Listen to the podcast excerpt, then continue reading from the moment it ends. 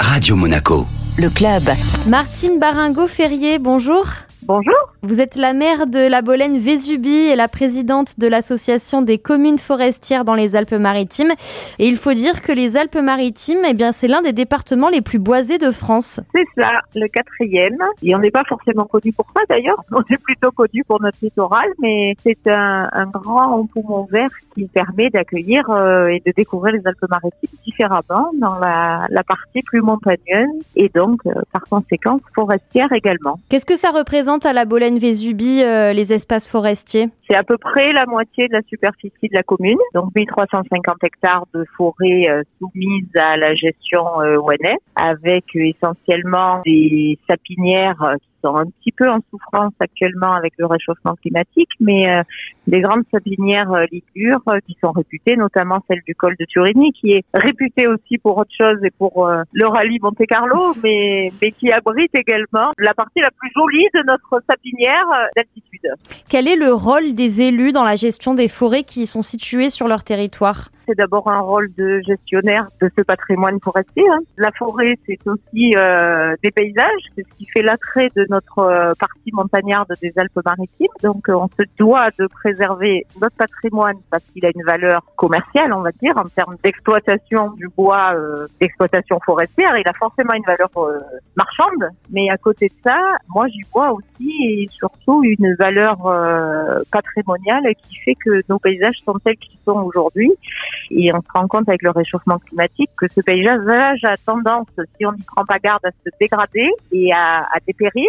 Le rôle de l'association, c'est aussi de sensibiliser les élus sur cet aspect-là et de les inciter à, bah, à travailler sur la forêt, à faire de la sylviculture pour enlever les bois qui sont euh, dépérissants et qui ont subi euh, des agressions, euh, soit de parasites, soit de réchauffement climatique, régénérer ces forêts, euh, trouver des espèces qui soient plus adaptées à ces changements et à ces bouleversements climatiques et qui contribueront donc, par voie de conséquence, à maintenir nos paysages euh, en bon état et tels qu'on les aime et qu'on les apprécie.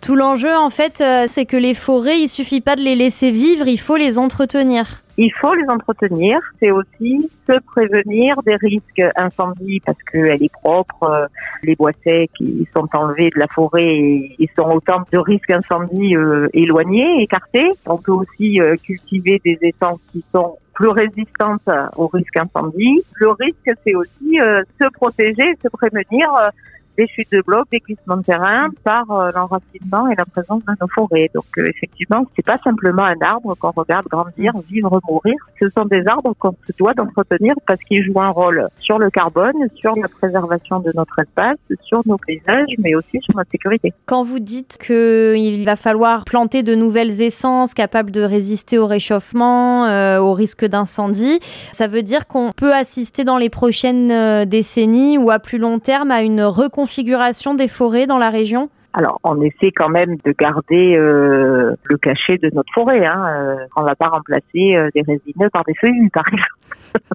Mais toutes les études euh, convergent pour dire que d'abord, même pour la santé sanitaire de la forêt, une plus grande diversité des espèces, euh, et puis pour la biodiversité en général, hein, mm. pour toutes les petites bébêtes qu'on peut retrouver en forêt, cette biodiversité, elle est quand même plutôt favorable. Et en plus, de toute façon, aujourd'hui, on a le choix entre regarder des arbres mourir moi, toute la partie de ma forêt aux abords du village, donc le plus exposée visuellement en termes de paysage, entre 1000 et 1300 mètres, elle est vraiment très, très dégradée et ça se voit et c'est visuel. Donc, c'est soit il n'y a plus d'arbres du tout parce qu'ils vont tous mourir, tente quelque chose. Moi, ma position, c'est plutôt de dire que je tente quelque chose et que même si c'est pas l'espèce, euh, l'essence originelle, euh, ben, en tout cas, euh, ça sera des arbres qui seront là et qui joueront leur rôle de protection. C'est quand même ça qui est important pour nous. Quel type d'essence, par exemple? C'est un petit peu en lien avec l'altitude. Hein, donc c'est difficile de vous donner quelque chose de générique, mais euh, moi, il y a une partie de ma sapinière, par exemple, sur ma commune, qui va être remplacée par du mélèze. On reste quand même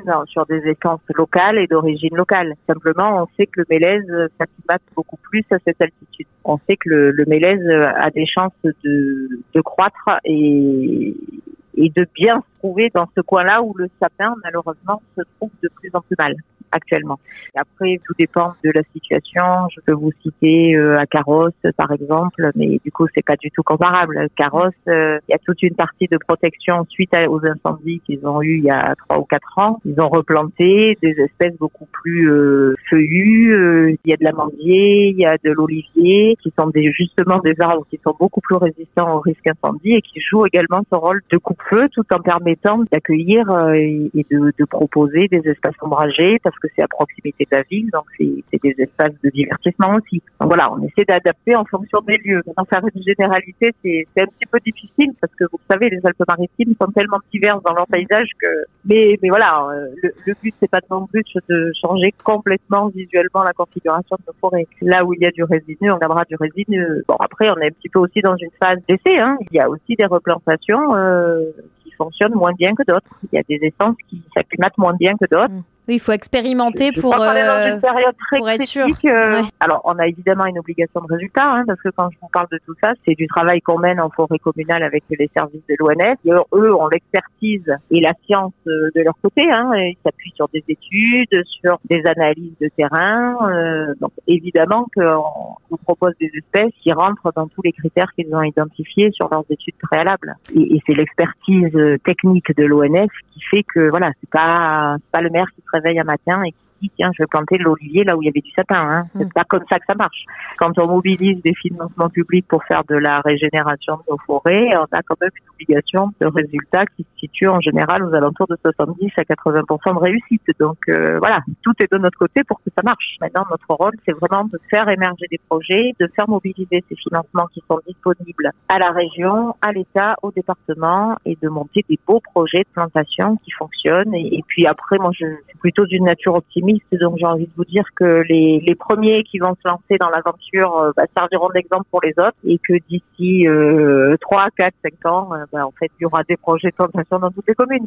Surtout qu'on n'imagine pas que les maires euh, détruisent des forêts. On fait de l'entretien pour le bien-être de tous et pour la sécurité de tout le monde. Et c'est pas de l'exploitation gratuite, pure et simple pour couper un arbre pour couper un arbre. Si j'ai un message à faire passer, c'est quand même celui-là, c'est que notre forêt, dans l'état et avec les pressions qu'elle subit extérieures aujourd'hui, elle a besoin qu'on pratique de la sylviculture. Martine Baringo-Ferrier, je vous remercie. Merci.